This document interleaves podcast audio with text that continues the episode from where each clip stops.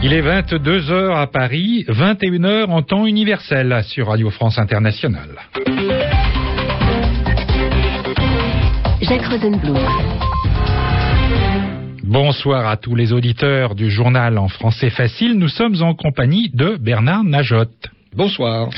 Les titres. Le futur Premier ministre de la droite israélienne tente de convaincre, de persuader la gauche travailliste de participer à son gouvernement. Le président soudanais a fait en Érythrée son premier déplacement à l'étranger depuis qu'il est l'objet d'un mandat d'arrêt de la Cour pénale internationale. Enfin, l'Inde a lancé la Nano, la voiture la moins chère du monde. Elle ne coûte que l'équivalent de 1700 euros. Le journal en français facile. Mais commençons tout de suite ce journal par l'activité sportive.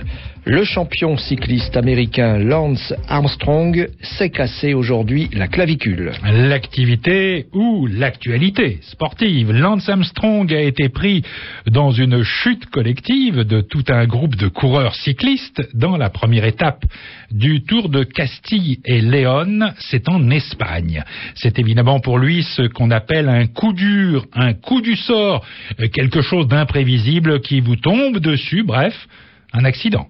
C'est d'autant plus pénible pour Lance Armstrong qu'il faisait son retour à la compétition à l'âge de 37 ans. L'Américain est une légende du cyclisme. Il a remporté sept fois le Tour de France, la course cycliste la plus difficile. Il avait pris sa retraite depuis bientôt quatre ans, mais la compétition lui manquait. Alors, avec une clavicule cassée, il devra être absent des compétitions pendant deux mois. Il ne participera pas au Tour d'Italie, mais son objectif, qui est de participer au Tour de France, n'est pas compromis, bien que sa préparation soit devenue très compliquée. Le Premier ministre israélien désigné, Benjamin Netanyahou, poursuit la difficile formation de son futur gouvernement. Israël est un drôle de pays. Il a deux premiers ministres en ce moment. Il y a le premier ministre sortant et le premier ministre entrant. On appelle cela une période d'entre-deux. Le sortant s'appelle Ehud Olmert. Il est chargé d'expédier les affaires courantes, celles qui, ne, celles qui ne peuvent pas attendre. Il ne les envoie nulle part, il les liquide vite fait, c'est-à-dire qu'il les gère en attendant de s'en aller. Le Premier ministre entrant, lui, tente pendant ce temps de former son gouvernement, et dans ce pays qui pratique les élections à la proportionnelle, ça n'est pas une chose facile, car ce système favorise l'émiettement, l'éparpillement des forces politiques qu'il s'agit ensuite de rassembler, de regrouper pour constituer une majorité. En tout cas, Benjamin Netanyahou a réussi à convaincre le parti ultra-orthodoxe de rejoindre sa coalition, son rassemblement. Effectivement, le chasse sera présent dans ce gouvernement formé par le chef du Likoud, c'est-à-dire le parti de la droite traditionnelle. Il y aura également l'extrême droite qui sera elle aussi présente. Le futur gouvernement sera donc très ancré, très marqué à droite. C'est pourquoi Benjamin Netanyahou, Benjamin Netanyahou, cherche maintenant à rallier les travaillistes pour obtenir une caution modérée à les convaincre de venir le rejoindre à leur tour. Le Parti travailliste doit prendre une décision demain, mais il est très partagé, très divisé, comme nous l'explique Franck Veyrabo. C'est un parti travailliste très divisé que Benjamin Netanyahou tente de convaincre de participer à sa coalition gouvernementale. Son chef de file, Ehud Barak, y est personnellement favorable, à condition de conserver son actuel portefeuille de la défense. Il affirme que cela permettrait d'équilibrer une coalition très marquée à droite. Ehud Barak estime agir pour le bien de son pays face à l'un des défis majeurs que constitue, selon lui, le programme nucléaire iranien mais cette analyse est très fortement contestée. Le secrétaire général du parti, Ethan Kabel, estime même qu'une participation des travaillistes à un gouvernement dirigé par Benjamin Netanyahou serait une tragédie, sans compter plusieurs députés travaillistes qui contestent la légitimité même des négociateurs choisis par Ehud Barak pour mener les discussions avec le Likoud de Benjamin Netanyahou. Plus pragmatique, la députée Colette Avital reconnaît que ni une participation au gouvernement ni un maintien dans l'opposition ne sont une option satisfaisante pour le Parti travailliste. Elle penche néanmoins pour la seconde solution, estimant que le parti doit d'abord se remettre de la très sévère défaite subie lors des dernières élections. Les détracteurs d'Ehoud Barak estiment par ailleurs qu'il n'aura guère d'influence sur la politique gouvernementale, alors que les travaillistes ne comptent plus que 13 députés à la Knesset, le Parlement israélien. Réponse demain donc, Franck Veyrabo. Le président soudanais Omar el-Béchir s'est rendu aujourd'hui en Érythrée pour son premier voyage officiel à l'étranger depuis que la Cour pénale internationale a lancé un mandat d'arrêt contre lui. C'est ce que l'on appelle un geste de défi une provocation envers la communauté internationale qui a mis le président soudanais au banc qui l'a rendu infréquentable. Certains continuent pourtant de le fréquenter, de le voir. C'est le cas de l'Érythrée. Les deux voisins, le Soudan et l'Érythrée, entretiennent en effet des relations tendues, tous les deux avec la communauté internationale. Olivier Roger.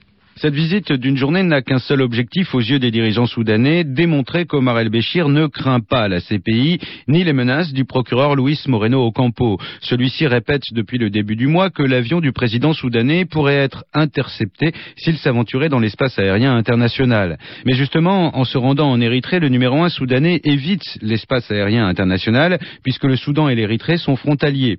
De plus, le président érythréen clame haut et fort qu'il n'a nullement l'intention de se soumettre aux décisions de la CPI et de faire arrêter Omar el-Béchir. Enfin, pour plus de sûreté, la visite est restée secrète jusqu'à l'arrivée du président soudanais à Asmara. Il reste maintenant à savoir si celui-ci fera preuve de la même audace en se rendant à la fin de la semaine au sommet annuel des pays arabes au Qatar. Omar el-Béchir a prévu de s'y rendre, mais depuis ce week-end, Khartoum entretient le flou. Le ministère des Affaires étrangères, contacté ce matin par RFI, ne confirme ni n'infirme cette visite, alors que le quotidien saoudien Al-Hayat croit savoir que le voyage est d'ores et déjà annulé. Ce week-end, les oulémas soudanais avaient émis une fatwa déconseillant à Béchir d'aller au Qatar. Une telle prise de position de la part du clergé musulman pourrait permettre au chef de l'État d'annuler sa visite tout en sauvant la face. C'est du moins ce que l'on estime dans certains milieux à Khartoum. En ces temps de crise, le groupe indien Tata frappe fort. Il a lancé à Bombay la Nano, sa voiture révolutionnaire. Et en ce temps de crise, donc de crise de l'automobile, eh bien, la Nano est petite, comme son nom l'indique. Elle n'est pas belle, elle n'est pas écologique, elle n'est pas confortable, mais elle a un prix imbattable, 100 000 roupies indiennes, soit 1700 euros. La nano est donc la moins chère euh, qu'un bon ordinateur portable, c'est même l'automobile la moins chère du monde, comme nous le raconte notre correspondant, Moussine Naïmi. C'est en plein cœur de Bombay que le géant automobile indien Tata a tenu à lancer la Nano. Plusieurs centaines de personnes ont été invitées, la presse évidemment, mais aussi les industriels du secteur automobile ainsi que les partenaires financiers du projet. Ratan Tata, le dirigeant du groupe, précise qu'il a tenu sa promesse en permettant à chaque famille indienne de se procurer un véhicule à un prix abordable. Dans ce voyage que nous avons entrepris il y a six ans déjà, au moment de la conception de la Nano, nous n'avons jamais pensé lancer la voiture la moins chère au monde, mais plutôt un véhicule qui permettrait aux familles indiennes de se déplacer différemment. Les Indiens ont maintenant l'opportunité de posséder une voiture abordable pour la première fois et j'espère que nous y arriverons. Les premiers exemplaires de la Nano sortent des chaînes de production déjà existantes et en attendant que l'usine finale ne soit terminée, la capacité de production en 2009 est de 50 000 véhicules. Or, les spécialistes du secteur automobile prévoient des centaines de milliers de demandes. Certains risquent d'attendre leur voiture low cost plus d'un an, même en commandant dans les tout prochains jours. Moussine Naimi, Bombay, RFI. La Nano ne sera vendue en Europe et donc en France que dans deux ans. Elle coûtera beaucoup plus cher qu'en Inde, 5000 euros, car il faudra la mettre aux normes européennes. Et puis, comme on approche de la fin de ce journal, Jacques, je sens que vous avez envie de détendre l'atmosphère. Une atmosphère qui n'était pourtant pas très tendue. Vous savez comment les enfants appellent une automobile en français Ils disent une auto et parfois une toto. Euh, j'ai donc envie de dire que la nano est la toto de Tata. Ce qu'il ne faut pas confondre avec la nana de Toto, ni la tata de Nono. Comprenne qui pourra. C'est tout pour le journal en français facile.